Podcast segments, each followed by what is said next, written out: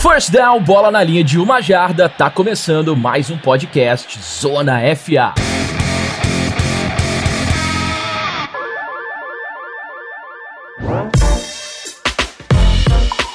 Muito bem, senhoras e senhores, vamos chegando com mais um episódio, episódio de número 101 do Zona FA.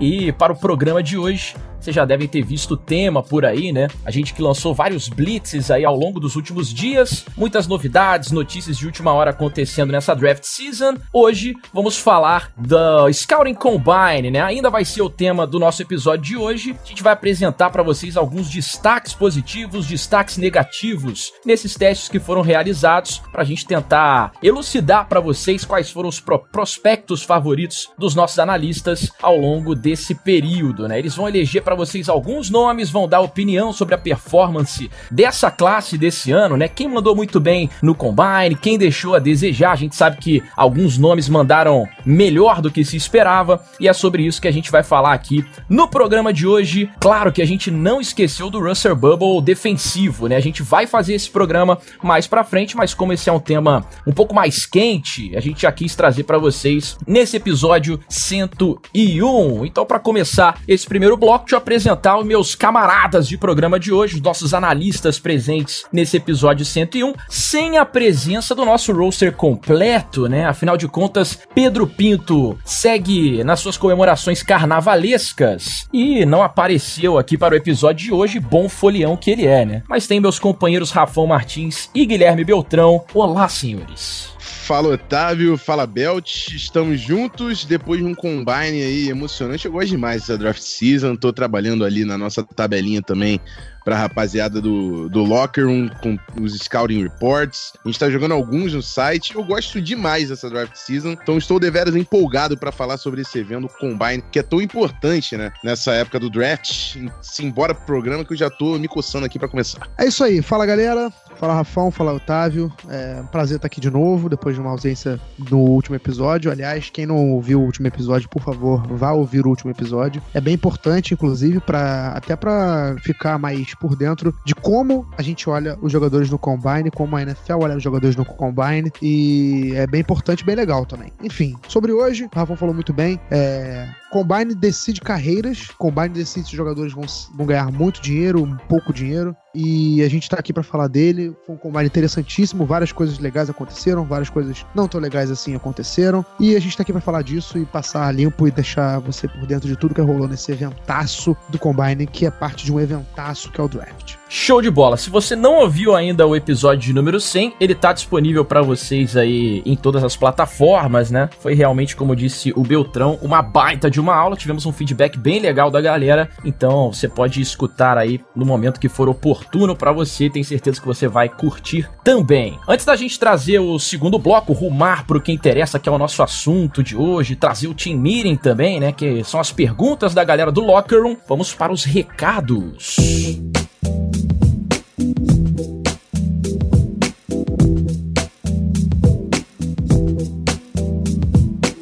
Muito bem, e o primeiro recado, cara, um recado bem interessante, é o nosso clube de assinaturas. A gente tem uma galera forte já apoiando o Zona FA, fãs de carteirinha aqui do nosso programa, do nosso trabalho. Se você curte o nosso trabalho, se você é fã do desempenho aqui dos nossos analistas e quer participar junto com a gente, fazer parte de tudo isso, você pode, junto conosco, ajudar financeiramente o Zona FA. Para isso é muito simples, só você acessar picpay.com picpay.me, picpay.me barra canal Zona FA. Você entra lá, dá uma olhada nos incentivos que existem, os planos que você pode ajudar a gente. Você pode participar do nosso grupo de debate, fazer parte do Locker Room, receber um link pro acesso também para a tabela completa dos prospectos que estão sendo avaliados pela nossa equipe, né? Muitos é, a gente já divulga nas nossas redes sociais, no Medium também, para você poder ler. Mas se você quiser a tabela completa, é só fazer parte lá também do nosso clube de assinaturas no PicPay, além de outros conteúdos exclusivos, o nosso grupo no WhatsApp e assim por diante. Se você é um ouvinte que chegou agora e já tá querendo ajudar a gente de qualquer maneira, você pode também mandar um review pra gente, dar uns 5 estrelas lá para nós, seja no iTunes, né? Ou também comentar sobre o nosso podcast. Isso ajuda bastante o nosso trabalho. Se você não trabalha com iOS, por exemplo, você pode pegar o nosso link, mandar pro seu amigo que se amarra em futebol americano, pra gente ir aumentando a nossa audiência. Se você é, prefere escutar o nosso podcast pelo seu aplicativo de podcasts favorito, isso também ajuda a gente se você avaliar, se você deixar o seu comentário por lá, é, enobrece bastante o nosso trabalho por aqui. A gente já tá de volta ao Spotify, né? Tivemos de fora do Spotify aí nos últimos dias, é, por conta de um pequeno problema técnico, a gente se dedicou bastante e já tá de volta ao Spotify, então já pode divulgar também pra galera que estamos presentes por lá. Muito bem, senhores, hora da gente falar então de futebol americano, que é o que interessa, mas antes da gente ir pro assunto principal do episódio de hoje, né, antes da gente falar sobre o Scouting Combine, bora pro Team Meeting, trocar uma ideia aí com os nossos assinantes que enviaram perguntas para nós. Solta a vinheta aí, Gui.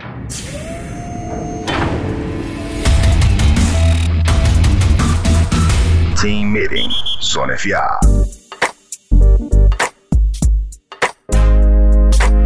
E é no Team Meeting, senhores, que a gente traz a interatividade com os assinantes do Locker Room, que mandam suas perguntas, que interagem conosco durante todos os programas aqui do Zona FA.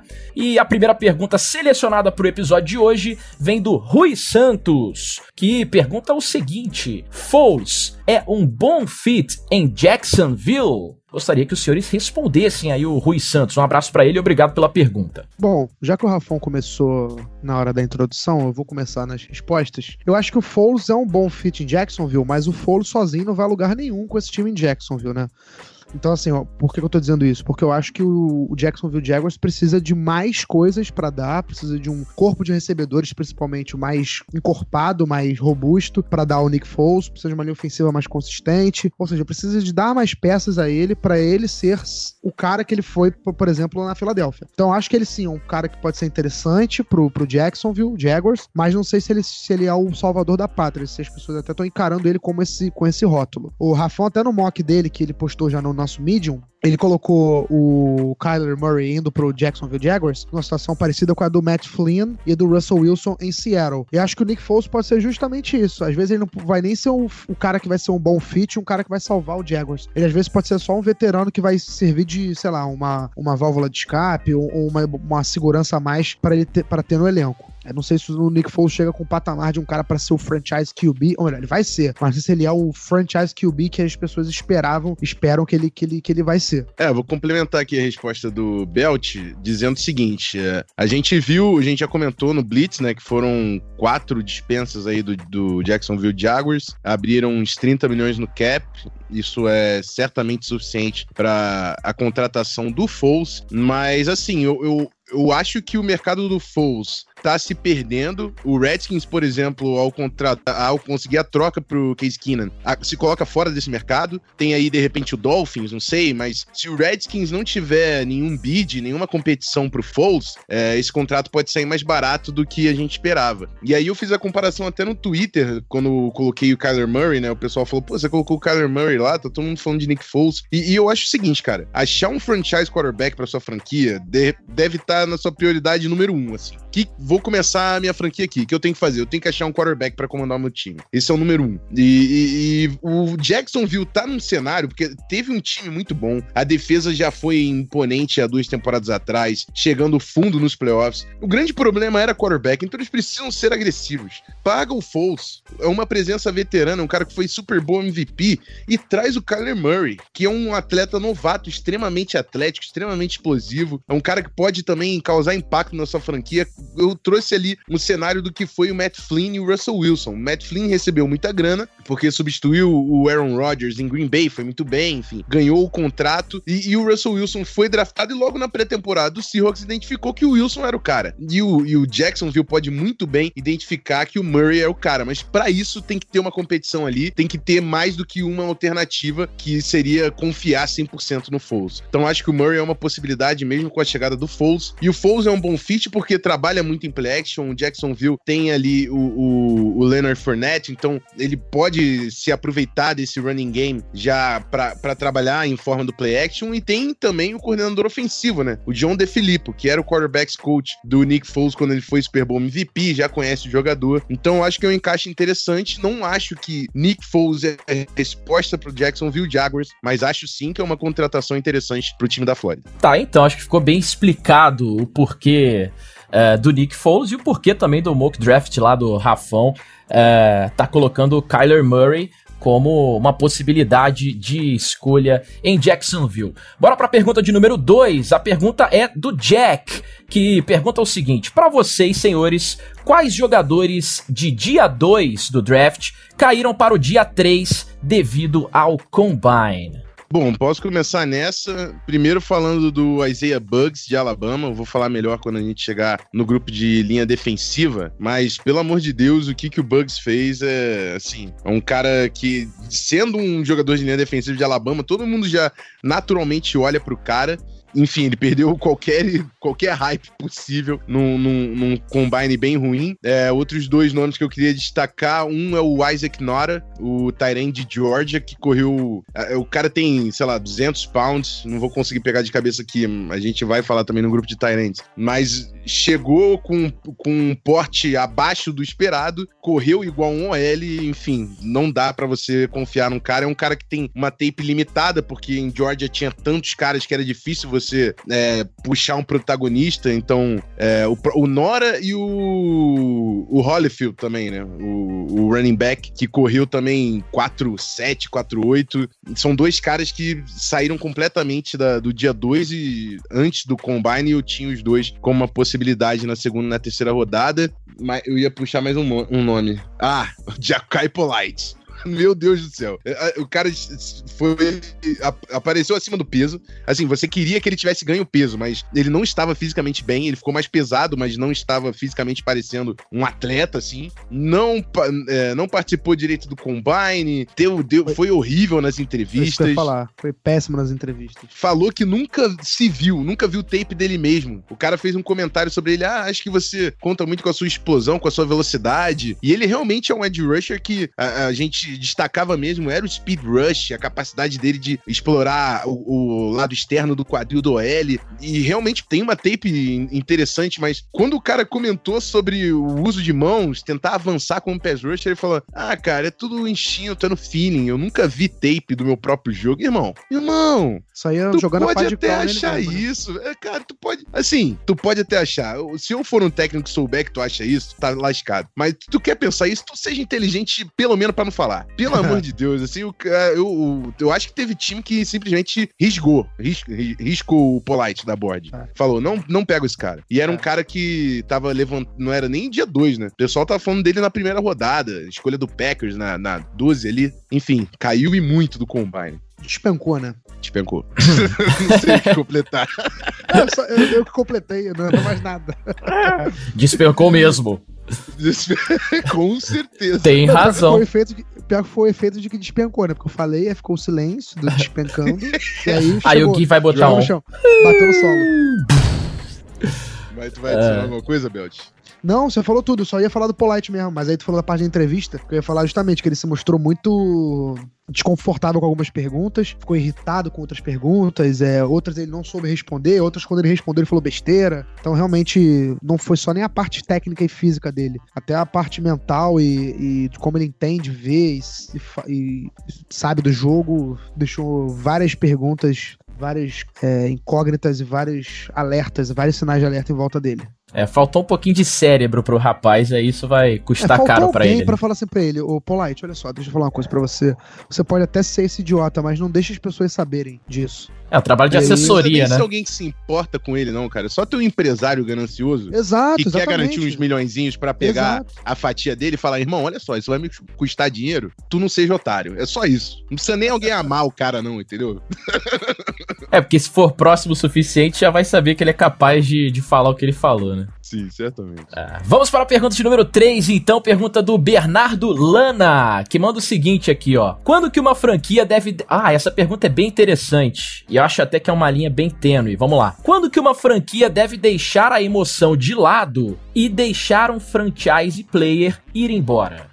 Então, eu separei essa pergunta porque, primeiro, achei ela muito boa, e segundo, ela é uma pergunta muito difícil de ser respondida, porque a primeira pergunta que eu tenho que fazer ao responder essa pergunta, meio paradoxal, mas acho que deu pra entender, é o que é o franchise player, né? Qual é a circunstância que esse franchise player se encontra no momento? Eu imagino que o Bernardo tenha perguntado isso numa situação onde o franchise player já não é mais um cara tão importante, ou que é um cara que é muito importante, mas o time tem que, se ao assinar um contrato com ele, abdique de outras coisas. Então, vou colocar algumas situações. Eu acho que um time que faz isso muito bem, administra muito bem essas situações de como lidar com jogadores importantes no, do elenco, é, às vezes até tomando decisões difíceis, e difíceis no sentido de deixar a pessoa, o jogador, ir embora, é o próprio New England Patriots. O Patriots é um time que, já ao longo dos anos, né, é, lá atrás, se você puxar o Ty Law, cornerback, que inclusive entrou no Hall da Fama agora, é, ele jogou cinco anos de NFL sem, sem ser pelo Patriots. E ele jogou em alto nível também. Só que o Patriots não viu necessidade e não viu por que mantê-lo no elenco pelo preço que ele estava que ele tava exigindo. E era uma decisão muito difícil, porque o Ty Law passou 10 anos em New England, ganhou o Super Bowl, chegou em Super Bowl, perdeu o Super Bowl também. Então foi uma decisão que o Patriots teve que tomar e imagino que não foi fácil. Mas o Patriots tomou, provou-se que era uma decisão, uma, foi a decisão acertada. E o Patriots costuma fazer isso, e para você fazer isso, você tem que garantir que você tenha um draft bom, para você repor esse jogador, ou no próprio free agency, que você encontra algum cara que tenha características próximas do cara que você deixou partir por um preço mais barato, que você consiga encontrar um jogadores que, que, entre, que consigam ajudar em alguma situação. Enfim, eu sei que você tem que. É, o, o fundamental para você tomar essa decisão de deixar o jogador embora é você ter um plano B, uma forma de compensar a perda dele. Né? Se você deixou o seu safety embora, que você tenha um safety no board, no, no draft, com as mesmas características, ou com que, que você saiba que, que vai entrar e vai jogar bem. Eu acho que o ponto que você precisa deixar de lado, ou melhor, o ponto que você precisa saber para você deixar o, o cara embora, um cara desse tamanho, é você saber até que ponto você vale a pena você agradar, entre aspas, uma parte da torcida que gosta muito dele, ou o próprio jogador, que para ser um franchise player, provavelmente é um cara identificado com a comunidade, identificado com as cores do seu time. Até que ponto vale a pena você manter esse cara em detrimento de outras coisas, né? Da própria competitividade do seu time. Às vezes você tem situações onde você é, precisa tomar uma decisão que é muito difícil e dolorosa, como por exemplo o Indianapolis Colts fez com o Peyton Manning, de deixar um cara desse tamanho pra franquia, que tem uma estátua em Indianapolis, embora, pra trazer um cara que chegou e se provou que foi uma ótima decisão, que é o Andrew Luck. É, enfim, e acho que o Colts teria tomado essa decisão até mesmo se não tivesse o Andrew Luck no draft. Enfim, aí é outra, o papo pra outra hora. Mas eu acho que o principal é você saber o cenário que você se encontra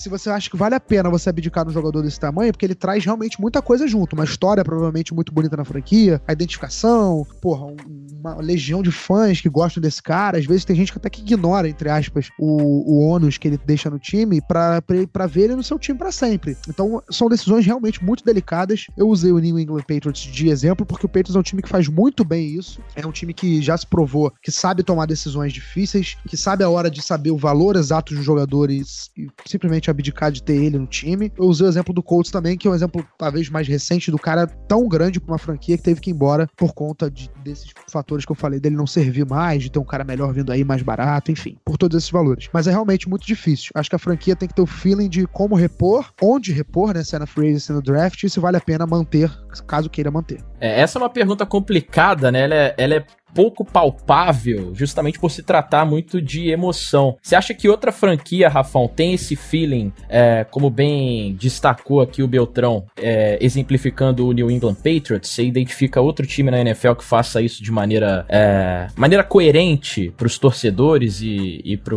a própria franquia em si? Cara, eu acho que isso não é. Eu, eu não digo nem que você pontuar a franquia, não. Eu acho que é uma forma muito difícil mesmo. Se alguém encontrar a resposta, é, manda para os 32 GMs franquias da NFL que tu vai conseguir um dinheirinho nessa, porque não tem, não tem resposta certa, entendeu? Realmente você tem que avaliar a situação do seu roster, o cap que você tem disponível, os jogadores que têm vínculo com a torcida. É uma porcaria, por exemplo, se encontrar na posição dos Steelers, que tem o Antonio Brown, Livion Bell, extremamente identificado com as torcidas, são caras que o torcedor paga para ir lá ver, e, e aí não conseguir, tem um problema de contrato com o Bell, o Antonio Brown força a barra e fala mal do, do Big Ben, o quarterback. Então, assim, é, é, futebol americano é o jogo, é resultado, mas querendo ou não, é gestão de pessoas ali. É identificação, você tá falando de emoção, é, é pessoa, entendeu? É talento, é claro, mas é, é pessoa. Acho que parte também de um fundamento que eu acho importante para os times, que é saber quem você tá colocando no seu vestiário, para você poder realmente investir nesse cara. Não adianta você ter um, um jogador extremamente talentoso que vai dar dor de cabeça. É, e, se, e se houver esse cara, você saber muito bem o risco que você tá correndo, ter plano, um plano de ação para controlar os problemas futuros. Então, enfim, cara, é gestão isso aí, não tem, não tem resposta correta, é um desafio diário de todos os GMs e head coaches das franquias da NFL. Saber administrar a gestão, né? Não é tão fácil assim. Passando a régua então nas perguntas do nosso locker room de hoje, vamos fechando esse primeiro bloco e na volta vem o Combine Recap, o assunto principal do nosso episódio de hoje.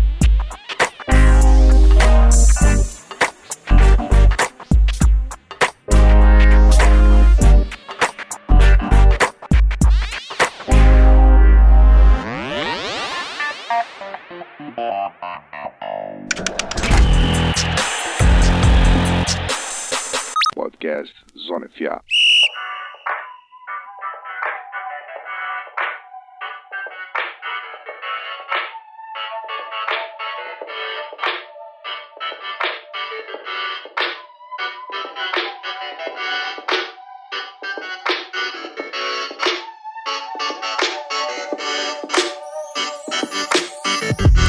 E é isso, hoje a gente chega com o bloco do nosso tema principal, trazendo o assunto do Combine Recap, né? Vamos falar sobre os prospectos, é, o que aconteceu de melhor no Scouting Combine, quem mandou bem, quem não se destacou. E a gente fez o seguinte: a gente dividiu três grupos, colocando aqui os nossos analistas uh, até a gente conseguir completar as posições de cada um desses grupos, para a gente falar um pouquinho de quem chamou mais atenção, quem roubou a cena e quem deixou a desejar dentro do Combine. E no grupo 1, a gente traz os defensive backs, os defensive linemen e os linebackers também. Gostaria que o Beltrão começasse falando aí dos defensive backs que se destacaram ou que não chamaram a atenção, que deixaram a desejar de alguma forma dentro do Combine, Beltrão? É, começando então com os defensive backs, eu vou dividir entre corner e safety só para ficar um pouco mais fácil da gente entender também, porque a NFL coloca DBs, né? Então os caras trabalham juntos, mas a gente não precisa fazer isso para até para facilitar a galera entender as posições para conhecer melhor os prospectos. Cara, de cara, eu acho que um, quem fez um bom combine e que solidificou sua posição no draft, por exemplo, foi o Greedy Williams, que é o corner de LSU, que é o CB1, né? O corner 1, o, o corner 1 da, da, da, da classe, e fez um ótimo combine. Conseguiu um 40 yard dash excelente, 4,37 ele correu, solidificou sua posição como, como, como corner número 1 um da classe. Outro que ficou legal na, na fita, né? Outro que fez um bom combine foi o Amani Oruarie. Penn State. Ele é físico, inteligente, tem bons balls skills, tá? Isso eu tô, obviamente, baseado nos reports que, que a gente leu e viu sobre ele. É, e só que tinha uma dúvida sobre a sua capacidade atlética. É, ele era um cara que, ele, apesar de ter todas essas, essas características positivas, ainda tinham muitas perguntas e dúvidas sobre a sua capacidade atlética. Só que depois do combine que ele fez, ele correu 4,47 no 4 yard dash, conseguiu bons números também no, no, no vertical jump, no broad jump e no three cone, que é para testar agilidade. Então a resposta foi positiva para ele. Ele é um cara também que se destacou e subiu. Outro cara, para terminar, que destacou, se destacou muito bem no Combine é, foi o David Long, de Michigan, outro corner também. É, ele fez um incrível Combine, né? Para ser bem sincero. Conseguiu números tops na posição, na, na em quase praticamente todos os seus. É, todos os drills, né? Conseguiu, se não foi o melhor, foi top 5 de praticamente todos os drills. É, e fez um grande Combine, subiu bastante na, no board. Ele é um cara que estava sendo cotado para segundo dia, agora também a galera tá começando a colocar alguns mocks Mocks estão colocando ele talvez no alto do segundo dia, alguns podem até colocar ele no primeiro dia. Então, um cara que ganhou muito valor de, de draft, ganhou muito é, ganhou muita hype depois desse combine. Foi muito bem mesmo. Sobre os safeties, a gente já tinha alguns caras. É uma classe bem boa de safeties, né? Uma classe profunda. Mas eu não sei se tem algum nome tão grande. Por exemplo, o próprio Greedy Williams, né? O corner, ele é um cara que já tinha um nome mais forte. E, e por mais que a gente não tenha também tantos nomes no, de, de corner, tinha pelo menos um cara que era certeza de sair no primeiro dia. Sobre os safeties, acho que a necessidade e o mercado de safeties na free agency vai fazer com que essa classe não tenha tantos jogadores no primeiro round. Mas, de qualquer forma, a gente tem alguns jogadores para destacar. Bom, primeiro que o, o, o, primeiro que eu destaco é o Zedrick Woods, de Ole Miss, que correu o 4 dash mais rápido do Combine. Mas assim, é só se destaque mesmo individual, porque ele não, não se destacou tanto nos outros. Ele correu 4,29 e foi o mais rápido do Combine. Um cara que, pra gente ficar de olho nessa, nessa classe é o Chance Gardner Johnson, de Florida. Ele correu um, uma, um 4 dash muito bom, e o grande ponto disso é que ele apareceu com 210 pounds, que é, uma, que é um peso muito bom pro safety. E um peso que dá também pra gente colocar ele numa função meio híbrida jogando de linebacker, safety, que a gente sabe que é uma posição e uma função que tem crescido bastante na NFL. Então as franquias podem subir para pegar esse cara ou podem pegar esse cara um pouco mais alto, justamente por esse combine dele ter sido nos trinques. E de decepção assim, de caras que eu esperava um pouquinho mais, tem um Lucas Dennis de Boston College. Ele é, pesa 190 pounds, né? A gente vê em, em comparação com o Chance Gardner Johnson, são 20 pounds a menos que o jogador. Então, uma diferença de peso bem grande. Então, ele precisava compensar essa, essa sua, esse seu baixo peso, seu peso abaixo da média da posição, com uma performance muito boa em velocidade e agilidade. A gente não viu isso acontecendo. Então, ele vai cair no board, mais ou menos como aconteceu com o, o Isaac Nauta de, de, de Georgia no Tyrant que o Rafão falou no, pergunta, nas perguntas do Team Meeting. Foi mais ou menos a mesma situação. O Lucas Dennis era um cara que a gente estava esperando que ele corresse e tivesse de agilidade muito bons para compensar o seu peso mais baixo, mas é, infelizmente não conseguiu esses números, então deve cair no combine. E para fechar, o Mike Bell de Fresno State, ele no começo parecia um protótipo de, ideal de, de safety, mas se você olhasse o tape dele, você ia ver que a Fresno State jogava muito raramente em man-to-man, -man, né? Então ele ficava jogando muito tempo em zona e não tinha muito sua velocidade exposta. E a gente viu no combine por que, que ele jogava tanto em man-to-man, -man, porque ele correu 4,83 no 4 dash, então, um cara que também caiu bastante no combine, por mais que tenha todos os intangíveis aí, tenha tamanho, peso, tudo ideal para o safety, é, a sua velocidade deixou um pouco a desejar e talvez ele caia um pouquinho nos boards também por conta desse combine. É, só complementando aí a, a fala do, do Belt na secundária e passando um pouco do que eu tô separando lá para dar uma olhada na tabela, é, o Belt falou já do, do. Você falou do David Long, foi, Belt? Sim, sim. No Belt já falou David Long, que é um cara que não tava na minha leva, na minha primeira leva de corners, mas eu tive que colocar por causa do combine. E, e ficou interessante isso aqui, porque o, o, o Greedy Williams é um cara que foi bem no combine, mas não tem um tape tão consistente. Os caras que têm o melhor tape, que é o Murphy e o Baker, não foram tão bem no combine. E o Orwire fica aí no meio termo, que é um cara que tem o tape, foi bem no combine. Então, eu pessoalmente fiquei um pouco perdido. Vou ter que trabalhar melhor para ranquear os corners, porque é um grupo bem esquisito e eu diria que é um dos piores grupos de posição desse, desse grupo do draft de 2019. É, e entre os safeties, o, acho que o Beltão passou bem o cenário, só queria falar do Nazir Adderley para mim, ele é o melhor safety da classe. Ele não fez os testes físicos do Combine, é, participou do Combine em entrevistas e tal, mas é um cara da FCS, né? Joga em Delaware, não é a primeira divisão na NCAA, mas pelo amor de Deus, é um dos melhores tapes que eu já assisti. É, e por mais que não, não entre nessa, nessa do Combine tanto por não ter participado do te dos testes físicos, eu bato na mesa, bato falando que ele, para mim, é o melhor safety, só para adicionar um cara aí pra gente ficar de olho também nesse grupo. Boa, deixando aí os defensive backs um pouquinho de lado, vamos para mais uma unidade aqui. Acho que essa o Rafão pode falar com maestria, né? Falar dos jogadores de linha defensiva, né? Os defensive ends, os defensive tackles, que ele observou uh, nesse combine. Lembrando que uh, existem drills em comum por posições, né? Para justamente uh, especificar aí algumas mecânicas que são específicas de cada posição. O que, que você encontrou aí de mais diferente dentro dos jogadores de linha defensiva que se apresentaram nesse combine, Rafão? É, Otávio, grupo de linha defensiva, a gente fala aí, um dos mais elogiados? A gente tá falando de um grupo difícil de secundária nesse ano, mas DL é um que tá todo mundo de olho querendo garantir, porque a gente tem o Quinnan Williams que, na moral, o cara correu 4-9 e pouco pra um DL, é absurdo, provou o atleticismo e, e até com o combine do Boza, que não foi tão dominante assim, a gente vai falar de outro nome que apareceu mais até no grupo dos Edge Rushers. Quinnan Williams é um cara que aparece em primeiro no, no meu board, o, tem um uso de mãos muito dominante. Eu tava até conversando com, com o Davis do On The Clock essa semana sobre isso, cara. Minha única preocupação com Quinnan, e para mim é uma preocupação real, é ele ter só um ano de produção. Ele teve um ano de tape e assim, um ano de tape, a gente pode falar que o Nick Foles é um puta quarterback que tem que ganhar 30 milhões no ano naquela temporada com o Chip Kelly. Um ano de tape é muito pouco. Independente do nível de performance que a gente tá falando aqui do prospecto. Então, tenho meus pés atrás, mas todos os indícios fazem você comprar a causa do Queenan Williams, que vai ser um baita de um pass rusher no interior da linha defensiva, joga demais. E outro nome que se destacou muito é o Tillery. Deixa eu pegar o nome completo do cara é o Jerry Tillery, de Notre Dame. É, jogador muito comprido, sabe utilizar as mãos, testou muito bem fisicamente. É, e tem tudo para entrar ali no finalzinho da primeira rodada, na discussão também, início de segundo dia. A tape do cara é interessante, é um cara que aparece na tape, não, não, parecia ser tão atlético. Acho que o upside vai ser um apelo interessante para a maioria das franquias. Aaron Oliver, Christian Wilkins não são caras que mexeram tanto no estoque, mas são dos principais nomes aí da classe. E o ponto ponto negativo para mim ficou no Dexter Lawrence, né? Que é um cara que a gente queria tanto ver. É, teve a suspensão lá por PEDs na, no seu último ano em Clemson. Aí chega na NFL para se provar. Muita gente ainda compra o hype do nome Dexter Lawrence, apesar de eu achar o Christian Wil Wilkins o prospecto superior daquele, daquela linha defensiva. E aí ele corre um 4-yard dash em 5, quase 5 cravado. Pra um nose tackle, ele joga muito no gap A. Isso é absurdo. Isso aí você começa a olhar e falar, puta que pariu, esse é um nose tackle especial, cara. O problema é que nesse 4-yard dash que ele quase cravou cinco,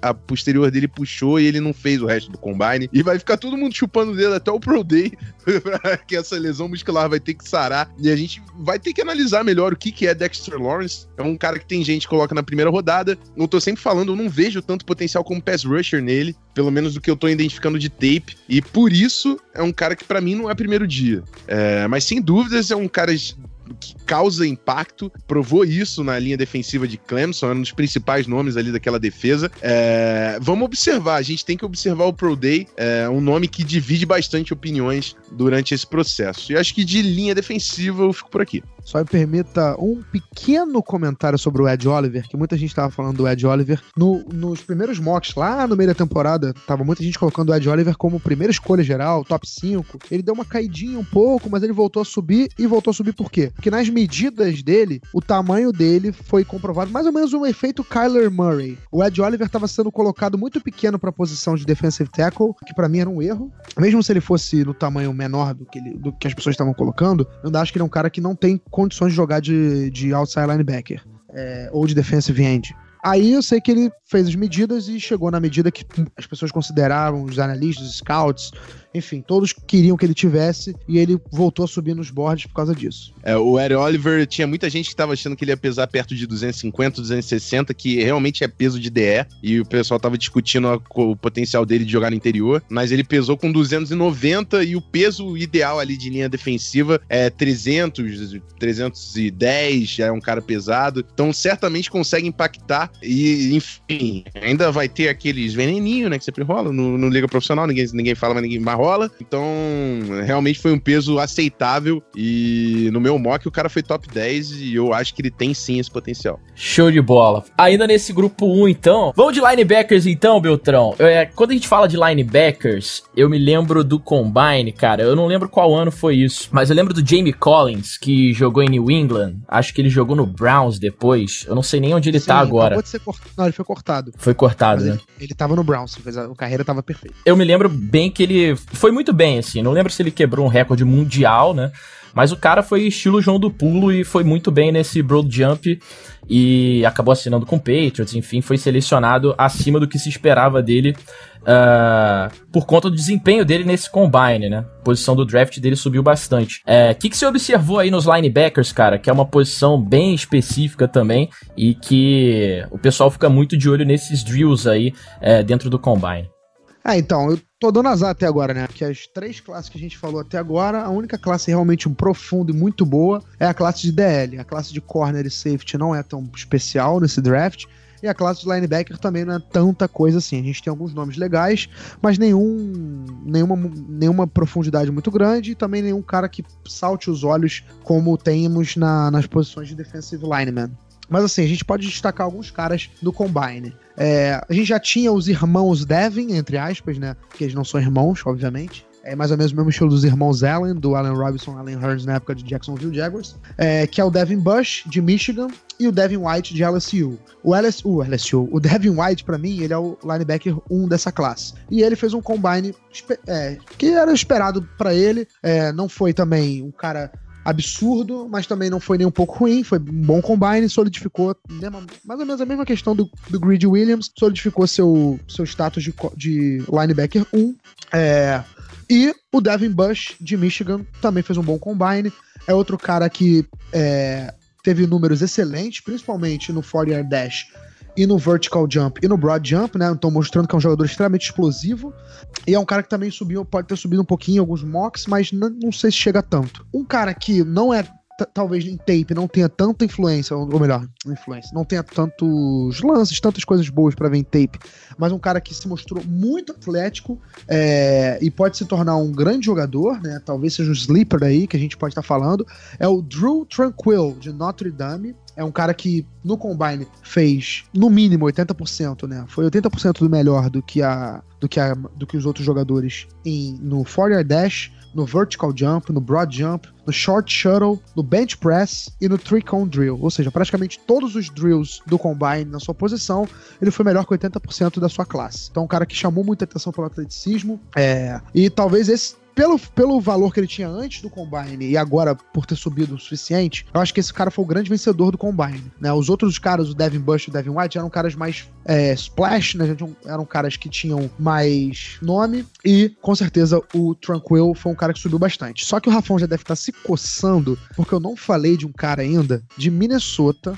tá? Que embora o Rafão não torça para a faculdade de Minnesota, ele tem certamente algum carinho especial para essa faculdade justamente por ser, por já ter abrigado o Vikings, né? E por ser de Minnesota. E tem nessa faculdade um cara chamado Blake Cashman, que assim, não sei se o Rafão teve a mesma percepção que eu, mas eu não sabia, não, nunca tinha ouvido falar dele. E ele fez um excelente combine. Muita gente, inclusive, foi, foi pegar a tape dele para ver, para saber quem é esse cara, de onde ele surgiu. É, e as pessoas que são ligadas a ele falaram que não se, não se surpreenderam nem um pouco com essa performance do Blake Cashman. Blake Cashman fez um combine excelente, talvez junto com o Tranquil tenha sido o cara que mais subiu no, no, no board, é, e pode estar junto ali dele com o grande vencedor do combine. É, um cara extremamente atlético também, bastante inteligente, fez os drills de agilidade muito bem. E acho que o único drill que ele saiu do top 7 foi o de bench press. Para você ter uma ideia do quão bom foi o combine dele. Então ele ficou top 7 em todos os drills, menos o de bench press. É um cara pra gente ficar de olho também. Esse talvez é o que tenha tido, que tenha levantado mais tenha provocado mais pulgas atrás da orelha dos, dos scouts. Foi um cara que era um, tava passando ali embaixo do radar, sendo pouco percebido. Do nada explodiu no combine, a galera passou a olhar a tape dele para ver o que, que, que esse cara tem de especial. E é isso. Acho que esse foi o grande vencedor junto com o Tranquil. Os outros irmãos, entre aspas, Devin, também solidificaram seus postos. Não consegui destacar nenhum cara que foi muito ruim, não, porque é o que eu tinha falado já. A classe de linebacker já não era das melhores, então não tinha nenhum cara que tinha uma expectativa alta e foi muito mal, ou algo parecido, então só vou ficar com caras que foram bem mesmo. Maravilha. Quer complementar com algum nome aí, Rafão? É, eu só queria falar do, do Cashman, que realmente é um cara assim, que ninguém tinha no radar. É, a maioria dos sites especializados, até troquei uma ideia com, com o Felipe lá para saber se ele tinha olhado, e ninguém tinha olhado o cara. Por mais que Minnesota seja da Big Ten, é né, uma faculdade que não tem tanta, tanta atenção. E agora tá todo mundo olhando o tape do cara, porque o combine realmente foi surpreendente. E é um prospecto que vai vir forte aí, pelo menos pro dia 2 do draft. O Tranquil, eu queria adicionar que o grande problema é que ele, ele teve problema no ligamento do joelho joelho em duas temporadas consecutivas e vai ter 24 anos na, na, quando estrear na NFL. Então isso é um problema considerável para um prospecto. E o único nome também que eu queria apontar que realmente não foi tão bem no combine, mas não chegou aí mal, e para mim é o que tem o melhor tape do grupo é o Mac Wilson de Alabama. É um cara pra gente ficar de olho que provavelmente também sai na primeira rodada. Mas é isso. Boa. E só a título de curiosidade pra gente não deixar passar a informação aqui, eu tinha falado do Jamie Collins. Ele realmente tinha batido o recorde, mas em 2013, quando ele pulou no Broad Jump para 11 e 7. Aí em 2017, o Obi Melinfonu pulou para 11 e 9, só que o Byron Jones pulou para 12 e 3 em 2015 e essa foi a maior marca, né? É, zerou a brincadeira, né? Sincero aqui. Acho... É, e, o, e, ele também ficou um, um, a um inch de bater o recorde do, Sim, do vertical. vertical também, né? Bizarro. Sim, foi bizarro. É uma performance para lá de assustadora, né? Por falar em performance, vamos passar então pro grupo 2 aqui é, desse nosso recap, onde a gente vai trazer os edge rushers, os wide receivers e também os running backs. E eu gostaria de começar aqui com os edge rushers, já que a gente fala tanto que talvez a melhor forma de marcar um quarterback de elite dentro da liga é pressionando ele, é colocando ele para ruminar um pouquinho de grama, é colocando o cara para tomar um suquinho detox. Se você que tá ouvindo a gente aqui, se o seu time precisa de edge rushers dentro do draft, será que dá pra galera ficar entusiasmado, Rafão, com a performance de algum jogador em específico desse dessa posição dentro desse combine? Bom, é, é, edge rusher, eu tenho até que pedir desculpa pro Belt, né? Porque eu peguei os melhores grupos da classe. Eu peguei DL e eu peguei edge rusher, sim. Edge rusher também é o grupo que tá todo mundo olhando e quer um nesse draft, porque a classe é muito profunda. E a gente tinha alguns alguns nomes ali que estavam muito no topo, né? O Bolsa, o, o é, vou falar o nome completo da universidade pra galera se encontrar, né? O Nick Bosa de Ohio State, Brian Burns de Florida State, o Clarence Ferrell de Clemson, o Josh Allen de Kentucky. A gente vai ter que falar do Monte Sweat que quebrou esse combine de Mississippi State e o, o Jackai Polite de Florida. Isso é o que a gente precisa falar. Olha o tanto de nome. É absurdo essa classe. Mas vou começar com quem não se deu tão bem. Começando pelo Jackai Polite, que a gente já falou. É...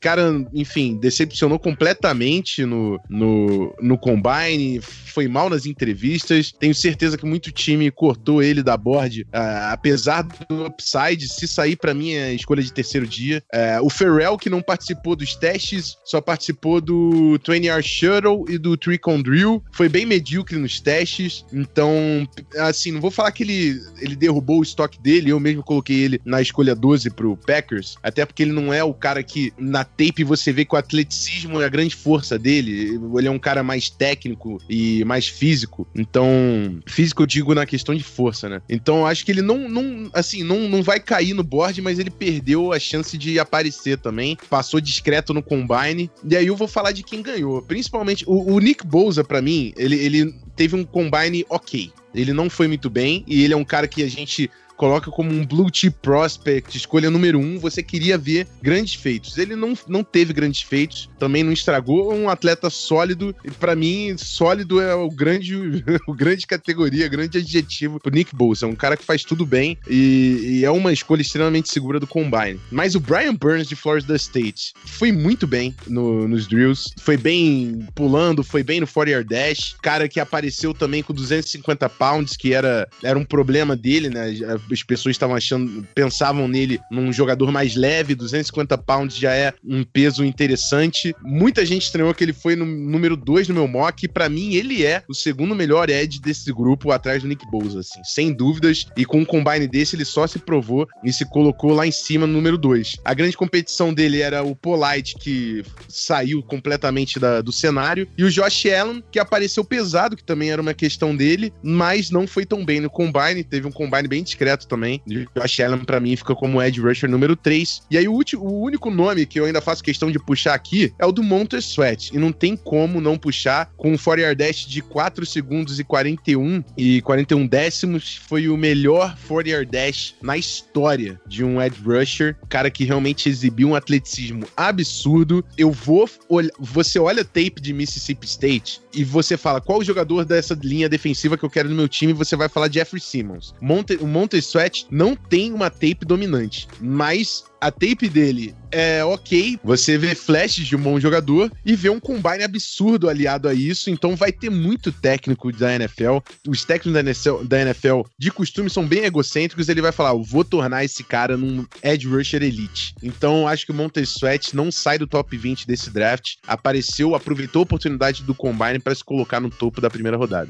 Boa, cara. E o Jakai Polite, né, que foi um cara que decepcionou bastante mesmo, né? É um jogador que tinha um tape absurdo, muita gente tava hypadaço com ele. E ele também apresentou problemas com entrevistas, né? Ele que chegou a falar que já fez entrevista formal. Se eu não tô enganado, vocês podem me corrigir. Com 19 franquias no Combine, né? E aí colocou um monte de time ali entre as possibilidades de uma futura ida dele pra liga, pra NFL. Vamos falar então agora dos wide receivers, Beltrão. O que, que você identificou aí de jogadores que chamaram a atenção, jogadores que roubaram a cena e prospectos também que possivelmente deixaram a desejar nesses dias de combine. É assim, eu não posso começar falando dos wide receivers sem citar a performance, no mínimo, assombrosa do DK Metcalf, né? Eu não posso, não tenho esse direito. A galera, inclusive, ia me criticar se eu começasse falando dos destaques dos wide receivers no Combine e não falasse do DK Metcalf, né? Só para as pessoas se situarem, o DK Metcalf é um jogador de é um wide receiver de Ole Miss. Ele, apesar de ter tido duas lesões que encerraram sua temporada é, mais cedo, nas últimas duas temporadas, nos últimos dois anos, ele é um cara que já tava um pouco, já tava hypado no draft, era considerado considerado por alguns, por muitos, mas estava no bolo ali como um dos melhores wide receivers da classe.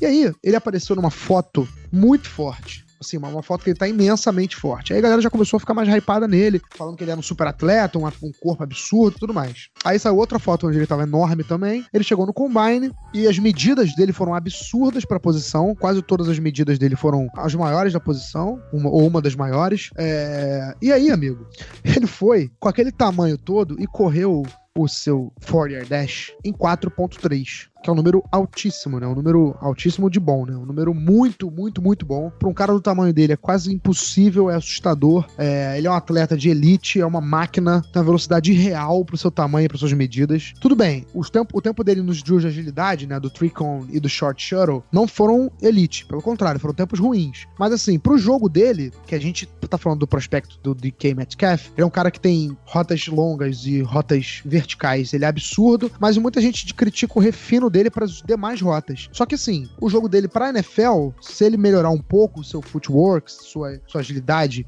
e sua, sua route running, se ele conseguir um, um, uma, é, correr mais rotas mais variadas, ele vai ser ainda melhor. Mas ele, o que ele já é hoje, ele já serve para NFL. Um jogador absurdo com a bola na mão, ou seja, em yards after catch. Ele é um monstro, difícil de ser derrubado, equilíbrio muito grande. É um cara que solidificou, explodiu no draft. Muita gente colocou ele no top 5, gente colocando ele no Raiders, gente colocando ele é no top 10, deve sair, tem tudo para sair. Acho que uma catástrofe tirei ele do primeiro round, mas ele é um cara que subiu demais no draft. Então ele foi o grande vencedor do combine na posição de wide receiver. Outros caras que a gente pode falar, deve falar, que também subiram muito bem, é o Miles Boykin de Notre Dame, teve números absurdos no combine também, teve o melhor vert, melhor, teve o segundo melhor broad jump é, da classe. É, Emmanuel Hall também de Missouri, um cara extremamente atlético, teve a melhor marca do broad jump, melhor número em vert também, todo junto com, com Emmanuel Hall. Já era considerado no tape uma das melhores ameaças na deep ball.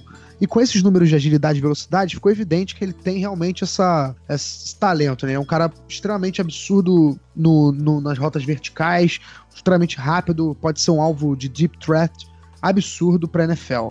Tem um trio de Ohio State que foi muito bem, o Terry McLaurin, o Paris Campbell, esse aí melhor do que todos, e o Johnny Dixon. Os três podem sair no segundo dia. Alguns, acho que desses três aí, um deles pode, pode sair até no primeiro dia. Chutaria o Paris Campbell. O Hakim Butler também em medidas foi um negócio assustador é, de Iowa State. E de decepção, para não ficar também só falando de pessoas que mandaram bem, eu começo com o da Marcus Lodge, de, Ole Miss, junto com. jogava junto com o DK Metcalf. Porque assim, ele era um, mais ou menos na mesma situação que o Emmanuel Hall, um cara que era considerado um deep ball threat, é, um cara que era para esticar campo, um cara para fazer rotas longas. E o seu tempo de agilidade, de vertical jump e de 40 yard dash não, con, não, não condisse, é certo isso? Enfim, não dialogou com esses números, né? Não é, não foi de acordo com o que a gente esperava dele. Os números que ele teve não, não, não se comunicaram, não justificaram o que a tape dele dizia e o, o, que, o que as pessoas diziam sobre ele. Então ele vai cair um pouquinho no board. Outro que cai um pouquinho, mas acho que esse é um pouco menos, é o Riley Ridley, né? O irmão do Calvin Ridley, que aconteceu mais ou menos a mesma coisa que aconteceu com o irmão dele, né? O Calvin Ridley no ano passado não teve um combine muito bom também, não. Só que assim, o irmão dele tinha um tape absurdo e já era um cara consolidado na, no, no, no college. O Riley Ridley, por ter muita competitividade no ataque de Georgia, ele é um cara que ficou com um tape muito curto, muito pouco, muito pequeno, muito sem um material escasso e teve um combine bem abaixo da média. Ele não tem nenhuma característica específica que faça dele um jogador valioso. É um cara que, por exemplo, como Emmanuel Hall, é um jogador muito bom em deep ball, com o próprio DK Metcalf. E, assim, eu acho que ele é um jogador de segundo dia de draft, mas ele ficou com algumas bandeirinhas vermelhas em volta dele ali. É, deve cair um pouquinho no draft, justamente por esse combine e por ter pouco material de tape. Então, esses foram os wide receivers, uma classe um pouquinho mais robusta, né? Essa é uma classe bem boa de wide receivers. E o grande destaque ficou com o DK Metcalf, mas outros jogadores também para a gente ficar de olho, que podem ser até melhores que ele NFL. Boa. Gostaria de trazer mais um nome aí entre os recebedores, Rafão? Ou você acha que o Beltrão já passou por todos? Cara, eu acho que ele falou dos principais aí. O, o Boykin de Notre Dame é um cara que muita gente tá olhando. O próprio Hakim Butler, não sei se o, se o Belt falou, mas também apareceu muito bem nos testes físicos. São jogadores muito atléticos, pelo que mostraram no Combine, mas que tem uma tape bem questionável.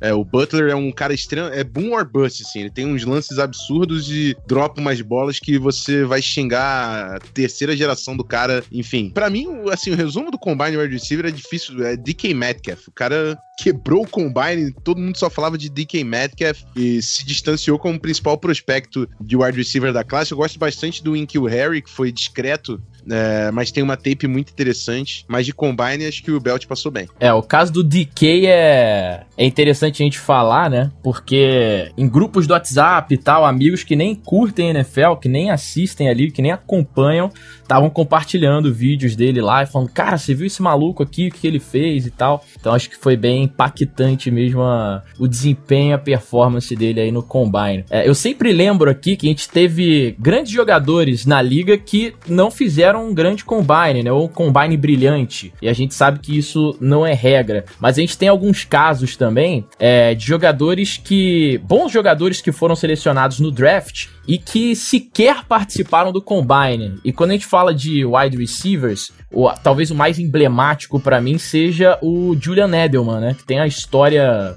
pô, pra lá de curioso, o cara foi quarterback titular na universidade, né, em Kent State, alguns anos como titular lá e não chamou a atenção de ninguém, achando que ele não tinha um protótipo ali perfeito para ser um quarterback da NFL. Só que aí o Belichick foi lá, selecionou o cara uh, numa rodada bem tardia e aí converteu ele para wide receiver e o resto é história, né? Então, assim, acho que tem muitos bons jogadores também que são selecionados no draft e que sequer participaram do Combine. Existem alguns casos aí, eu me lembro bem do, do Julian Edelman, nesse caso específico de wide receivers. Bora falar de running backs, Rafão? O que, que você identificou aí nesse Combine dos corredores, jogadores que podem mostrar um bom desempenho aí subindo no draft ou até caindo algumas rodadas? É, no, na verdade, com o Combine Running Backs, o Joshua Jacobs, que é o principal prospecto, não participou, né? Tava com uma lesão na virilha, se eu não me engano. Mas a gente teve sim alguns nomes que, que se destacaram e apareceram. É, o, o companheiro do, do Josh Jacobs, o Damian Harris, de Alabama, que é um cara mais forte, mais parrudo, mas testou muito bem os seus números de, de agilidade, de velocidade. O Miles Sanders de Penn State, que também quebrou tudo, foi 4.5 de 4 yard dash, 36 no vertical, 20 repetições no bench, baita de um atleta. Então, com certeza vai ter muita gente olhando para o Sanders e, e, tentando entender como utilizar ele. É um cara que também consegue contribuir no jogo aéreo. E o Justice, o Justice Hill de Oklahoma State também teve bons números. Mas se a gente falar de pontos negativos, eu vou voltar para o que eu comentei no início, que é o Elijah Holyfield de Georgia Cara, um running back correu mais de 4-8. Não dá, não dá. É um cara que muita gente estava apostando como um dos principais running backs do draft. É, tem uma tape até interessante em Georgia, mas é um cara que, assim, ele pode até conquistar jardas, pode usar, pode usar a sua visão ali, sua inteligência para conseguir executar algumas jogadas, mas é um running back que não vai ter a capacidade de, de fazer aquelas big plays. Então, até, até onde ele vai conseguir ser um playmaker e até onde vale você draftar um cara desse, né? Um cara provavelmente ficou aí para uma escolha de terceiro dia e deu uma mexida nesse grupo de running backs, que também não é uma das principais classes desse, desse ano, mas tem alguns nomes interessantes e principalmente depois do combine a gente identificando alguns grandes atletas aí que no tape mostram como jogadores que podem ser bem complementares no backfield. Maravilha. Passando a régua, então, finalizando esse grupo 2, onde falamos de edge rushers, de wide receivers e também dos running backs. Hora da gente ir pro último grupo do programa de hoje, trazendo aqui o recap do Scouting Combine. E a gente começa falando dos tight ends. Queria que o Beltrão é, destrinchasse pra gente o que, que ele observou de interessante e o que, que deixou a desejar é, no Combine, em específico dentre os tight ends. É, eu vou mudar um pouquinho a ordem, vou começar com as decepções, porque a gente já tinha falado no, nas perguntas do Locker Room, é, no Team Meeting, já tinha falado do Isaac Naura de Georgia, justamente porque o Rafão falou, ele apareceu mais leve, é, ele é muito menor, né, undersized para posição, e ele precisava compensar com velocidade, só que ele acabou passando longe disso, né? Com velocidade e atleticismo, né? Ele passou longe dos dois. Correu um 4 dash muito, muito ruim, 4,91 para posição, quase tempo de OL. 28 de vertical jump, pior end. Pior end no three cone drill, no, no drill de agilidade. Um número ruim também no short shuttle. E o que o Rafa falou também, pouco material de tape para ser observado. Então a gente pode dizer que o Isaac Naura aí é um cara que pode cair até pro terceiro dia, dependendo do que acontecer. Agora falando dos destaques, né, positivos. Acho que não tem como passar sobre os. Não tem como, eu acho não. Não tem como passar pelos destaques positivos do draft, do Combine, sem falar da dupla de Iowa, né? O Noah Fant e o TJ Hawkinson. Os dois, né, na mesma faculdade, a Iowa, cada um com sua característica, né? O TJ Hawkinson considera um prospecto mais, mais habilidoso e mais equilibrado, né? Ele é até um bloqueador melhor, um cara que tem, tem habilidades atléticas e, e habilidades também de recebedor bem boas, e fez um combine muito bom, né? É, mais nada de extraordinário. Enquanto que o Noah Fant é um cara extremamente atlético, é um cara mais vertical, mais pro jogo aéreo, e fez um combine impressionante também. Nível. Pô, obviamente não teve a, o splash que causou o DK Metcalf, mas assim, o Noah Fant teve um combine absurdo, foi um dos destaques gerais do combine. Só pra você ter uma ideia, é, o, o three cone drill dele, tá? Foi o grande destaque do seu combine. Por quê? Foi o tempo de 6,81 na posição. Vou, eu peguei aqui tracei um comparativo com outros nomes da posição na NFL, o, o Tricon Drill que eles fizeram. O Rob Gronkowski teve 7,18, enquanto que o Noah Fent teve 6,81. Travis Kelce 7,9, Zach Ertz 7,8, O.J. Howard 6,85, Evan Ingram 6,92, David Njoku 6,97 e George Kittle 6,76. Ou seja, o único, o único que foi melhor que ele foi o George Kittle, que é um cara que explodiu na NFL no passado e é um cara muito atlético, um jogador leve, pô, rápido pra posição. Então, o único jogador que conseguiu ser melhor que o Noah Fant no seu combine, no three con drill, foi o George Kittle. Novamente, nessa classe, ninguém conseguiu ser melhor que o Noah Fant. É, ele teve um 4 dash excelente, foi bem no vertical jump, foi bem no broad jump. É um cara que, acho que pela performance no combine, pela liga ter procurar jogadores mais verticais na posição, acho que ele pode sair antes do TJ Hawkinson também. Mas o TJ Hawkinson é um jogador muito bom, é um cara super, como eu tinha falado, super atlético também, equilibrado. Tem, é um jogador. É, eu diria que é um cara mais seguro até. O Noah pode ser um, um prospecto até um pouco. É, como posso. Enfim, na faculdade de Iowa, o TJ Hawkinson tinha mais espaço o Noah um cara, era, era secundário nessa, nesse ataque. Mas são dois talentos de qualidade, acho que o, o, o Noah Fent sai antes pela capacidade atlética do Combine, por ele ter feito o Combine tão bom, mas o TJ Roxon também foi muito bem, então esses dois foram grandes destaques. Outros dois nomes que eu separei também de Tyrande, o Cahill Warren, de San Diego State, fez um excelente Combine, um que deve subir no, no, no, no draft stock, levou seu draft stock, e o Caleb Wilson, de UCLA, fez um 4 dash muito bom para posição, 4,5, melhor que até alguns running backs. Então é outro cara que deve também subir no combine por conta disso. E é isso. Acho que dá para destacar esses caras, ficando com a dupla de Iowa como o grande destaque do combine na posição. Boa, concordo contigo aí que essa dupla de Iowa roubou a senha entre os Tyrants, né? O Hawkinson acabou não impressionando muito pela velocidade, né? mas mostrou que é um prospecto, acho que de muita força física, né? Quem quer um Tyrant mais voltado para isso, de repente pode encontrar um enorme potencial uh, no Hawkinson. É, vamos falar então do creme de la creme, né? A gente sabe que essa é uma classe muito boa de quarterbacks. Uh, o Kyler Murray, que foi o vencedor do troféu Heisman,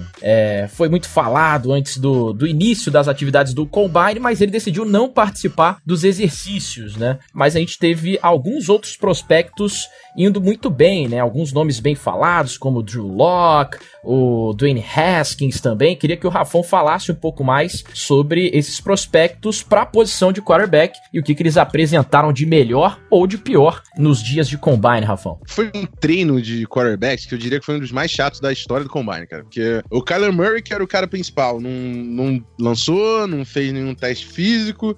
O cara foi lá, pesou mais de 200 pounds e mediu 5,10 e todo mundo bateu palma. É, foi bem esquisito também na, nas entrevistas, assim. É, eu tenho alguns pés atrás com o Kyler Murray, mas o talento do cara dentro de campo realmente acho vai garantir ali uma, uma posição no início do draft. Mas, assim, perde muita graça do Combine quando o principal nome do grupo não participa. É, falando depois do Dwayne Haskins, que para mim é o melhor nome depois do Murray, teve um combine sólido, é, discreto. Não acho que ajudou nem a, não ajudou a sua causa, mas também não atrapalhou. É, para mim continua sendo quarterback 2. Aí teve o Daniel Jones, que é um cara que tá começando a ganhar hype para sair na primeira rodada, que teve um combine interessante. Mas assim, a gente não teve nenhum grande herói nesse combine e também nenhum grande derrotado. Foi a definição de chato mesmo. Acho que talvez o único nome que a gente consiga destacar seja o Tyree Jackson, que foi muito bem nos treinos físicos, é um cara que a gente esperava um certo atleticismo, mas tá começando a chamar a atenção, né? Porque o pessoal tava até falando, pô, Josh Allen é um cara que foi escolhido tão alto por causa do atleticismo, Tyree Jackson tá no molde hum, parecido, né? Porque o Tyree Jackson é muito grande, muito rápido, muito físico,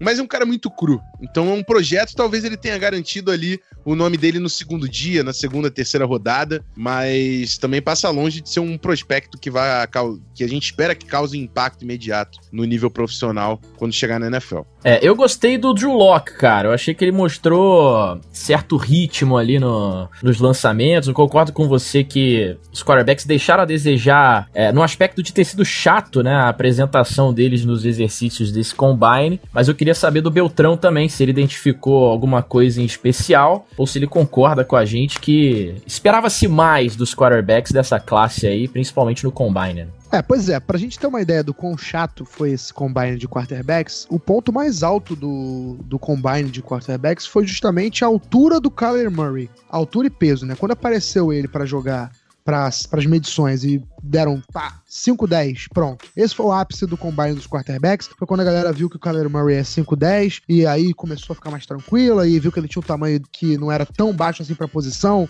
ficou mais ainda como parecido com o Russell Wilson. E aí esse foi o ponto alto do combine, você, pra gente ter uma ideia, né? Agora, outra curiosidade legal também, o Tyree Jackson, eu ia citar ele como um dos vencedores desse, desse combine, um cara que cresceu, pode, pode ganhar é, espaço no, no, nos drafts, no draft stock dele, pode subir o draft stock dele.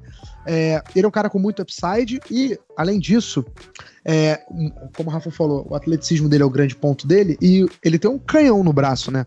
Tanto que o Steve Smith, o Steve Smith aposentado, wide receiver, que hoje é comentarista da NFL Network, teve que chegar para ele e falar para ele pegar um pouco leve no, na força que ele estava colocando na bola durante o gauntlet, né? Porque é aquele drill que os wide receivers, que os wide receivers vão fazendo aquela correndo numa linha reta, virando para os lados, recebendo as bolas. Ele tava jogando cada pedrada pros caras e não era passes ruins, não, era só passes muito fortes. E a galera tava meio que tipo, porra, pedindo ajuda pro Steve Smith, ele teve que falar assim, amigo, calma, que você tá um pouco exagerado na força, pega um pouquinho leve, porque a galera, pô, você tá machucando a mão dos amigos aí. Então foi um, uma curiosidade legal para falar. Sobre o Kyler Murray, só queria pontuar que ele ter aparecido pesando 207 pounds eu, eu não achei tão bom assim. Porque, primeiro, ele não vai jogar nesse peso na NFL, ou se ele jogar, ele vai demorar para se adaptar, porque ele não jogou assim a carreira inteira. Então acho que fica perigoso para ele. É, vamos esperar o Pro Day dele, que vai ser onde ele vai conseguir jogar e mostrar as capacidades físicas e atléticas de verdade, é, e técnicas também. E Mas ao mesmo tempo, realmente, para ele foi ótimo ter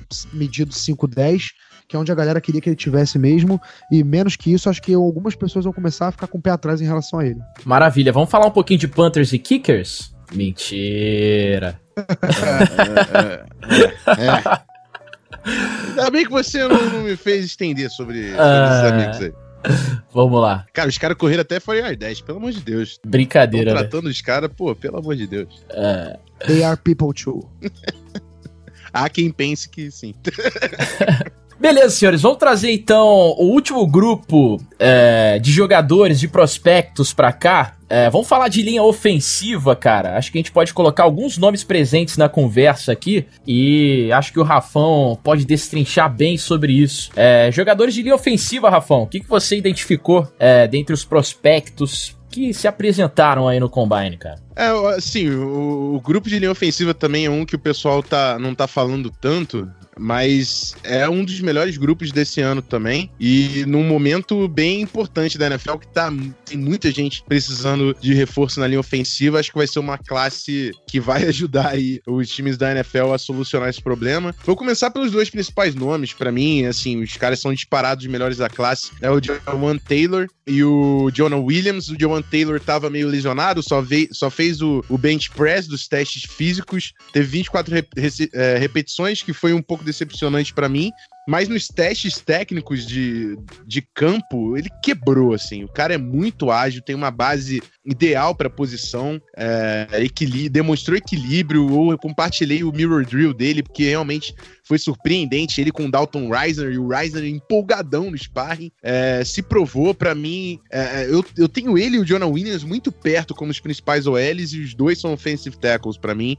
Falando do Jonah Williams, também foi um cara que foi bem no combine, fez foi muito competente todos os drills técnicos também, demonstrou equilíbrio, fluidez, troca de direção, os testes foram bem sólidos. Então, não vou falar que eles levantaram o estoque, nenhum deles quis entrar, competir naquele top 3, que eu acho que não é o campo do, desses OLs, mas asseguraram que são prospectos muito seguros e são os dois melhores jogadores de linha ofensiva de, desse grupo. Passando um pouco pelas decepções, é, eu queria primeiro falar do Cody Ford, que é um cara que apareceu muito pesado nos drills. Senti dificuldade em troca de direção, é, falta de equilíbrio, na, sempre dava uma compensada quando tinha que mudar de direção. É, 19 repetições no bench, quando você fala um cara é, forte, né, imponência física, 19 repetições não é muito para um jogador de linha ofensiva. Então acho que é um cara que vai cair um pouco na board, sim. Foi offensive tackle, jogou de guarda também em Oklahoma. Tem gente que vê ele de guarda, tem gente que vê de tackle. Eu coloquei ele no meu mock pro Ravens, começando como guard, mas acho que é um cara que vai demandar bastante trabalho da coaching staff. Falar um pouco também da decepção, e esse vai ser um pouco polêmico, porque teve gente que gostou do combine do cara, que é o Andre Dillard. E ele é um grande atleta. Eu esperava que ele fosse bem, demonstrando velocidade, correu 4.96 no, no Fourier Dash, teve um bench press sólido de 24. O cara é um bom atleta, mas é, eu tenho muitos problemas com ele no jogo terrestre, muitos problemas. Eu acho que ele tá longe de ser eficiente nesse quesito. E na fluidez do Pass Pro, quando eu vi os treinos dele técnico em campo, eu vi problema de equilíbrio. Em troca de direção, ele sempre dava uma panguada, não conseguia trocar rápido de um lado pro outro. O mirror drill foi esquisito. Então, para mim, questionou ainda mais o único ponto positivo, claro, que eu via no jogo dele. É, acho que vai ser um prospecto de primeira rodada, até por ter demonstrado atleticismo e ter essa fluidez em proteção de passe que hoje é tão necessária na NFL, mas eu, eu tenho muitos pontos de interrogação em cima do André Dillard. E agora eu vou dar uma passada rápida no interior, para não me estender muito também. O Eric McCoy foi um grande vencedor desse combine, 29 repetições no bench press, 4.89 é, center que jogava em, em esquema de zona em Texas A&M. É, acho que vai ser um cara de, final de primeira rodada, início de segunda rodada. Grande atleta com uma tape muito sólida. Falar do Lindstrom também, que correu 4.91. É, 25 recepções de bench press, é um cara também muito sólido no, no tape. Talvez o único problema do tape dele seja que Boston College corre muito com a bola e ele não é tão exposto em proteção de passe. O quarterback não vai ter five step drop, seven step drop, pra gente ver como ele ganha profundidade no kick slide, pra gente ver como ele reage tendo que sustentar o pass rusher por mais tempo. Mas no que a gente vê no tape que ele mostrou no combine, prospecto sólido de primeira rodada também. E para mim, o cara que é o crush de interior de linha ofensiva da classe para mim hoje. É o Garrett Bradbury, 4.92 no 4 dash, 34 repetições no supino, 31 no vertical, 104 no broad. É, testou fisicamente absurdo, foi muito bem também no, nos treinos de posição, né, nos treinos técnicos. Gosto muito da tape do cara, também é um encaixe muito melhor para a zona. Eu conversei com o Felipe alguma coisa sobre isso, a possibilidade do Bradbury no Panthers, porque eu tava conversando com o pessoal do Vikings que tem medo do Bradbury não sobrar na 18. No meu mock, ele foi a escolha do draft do, do Vikings, porque o encaixe para mim é perfeito pro que o Kubiak e o Denison querem implementar. E o Panthers já é diferente, é um, um time que corre muito power, então já vi, já vejo Jenkins, o Elton Jenkins de Mississippi State, também é um dos principais prospectos aí, mas é um cara muito mais limitado na sua agilidade, tem mais uma imponência física muito mais forte do que esses jogadores pelo menos que a gente vê no tape, né? Porque o Bradbury foi um dos principais, se não o principal, do bench press, assim. Então o cara certamente tem força física. É, Bradbury, para mim, terceiro melhor OL da classe. Falando de tackle, center, guard, independente. Depois do Jonah Williams e do Javan Taylor, para mim o, Garrett, o Garrett Bradbury, muito técnico, é convertido de tem, não tem tanto tempo na posição, mas ainda assim ganhou o título de melhor center da NCAA ano passado. Sou fã do cara, né? Já deu pra ver que tá rolando um afeto, tá rolando aquele então vamos fazer acontecer. Tá rolando crush, como você mesmo disse. É. Cara, você falou do J1 Taylor e eu lembrei que se disse que ele tava machucado, enfim, não, não participou de todos os exercícios, mas ele impressionou pra caramba, cara, aquela agilidade dele nos pés. E eu lembrei muito que você falou no episódio passado é, sobre um quesito importante para um jogador de linha ofensiva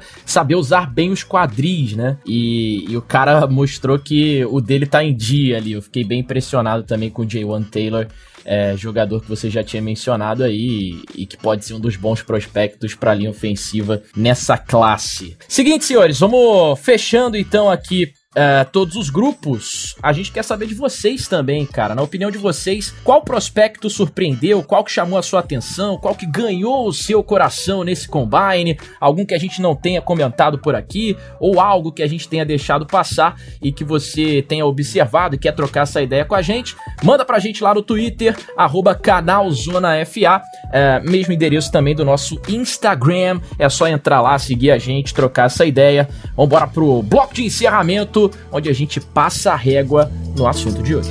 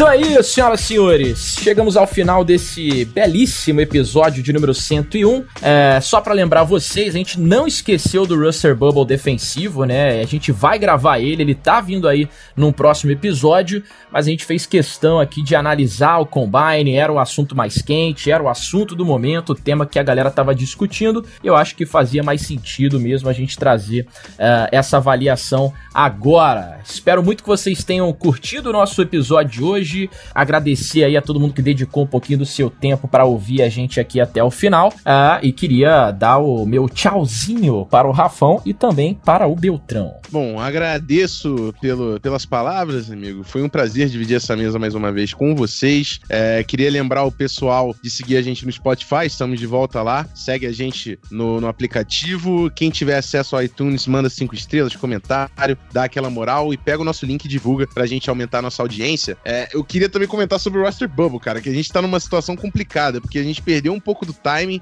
já tem alguns cortes acontecendo. É, a gente fala de Combine agora e a gente tá a três dias da abertura da Free Agency. Então vai ser difícil não falar de Free Agency no próximo episódio. Mas a gente vai dar um jeito e vai fazer esse episódio e a gente atualiza provavelmente no próximo programa sobre nosso plano de ação para falar desses defensores que ainda já estão pintando alguns na Free Agency, né? A gente já falou do Márcio Darius, do Gibson, eram nomes que a gente já tava pensando em falar, enfim. Mas chega, ele vai vir aí. É isso. Até a próxima, hein? É isso, Rafael. Transações, rumores e trades aqui, a gente vai, vai falar no episódio. Só espero que o Cameron Wake assine com Miami, cara. Porque não, não sei o que eu posso esperar, né? Como diria o Rogerinho do Ingá, golfinho é mau caráter.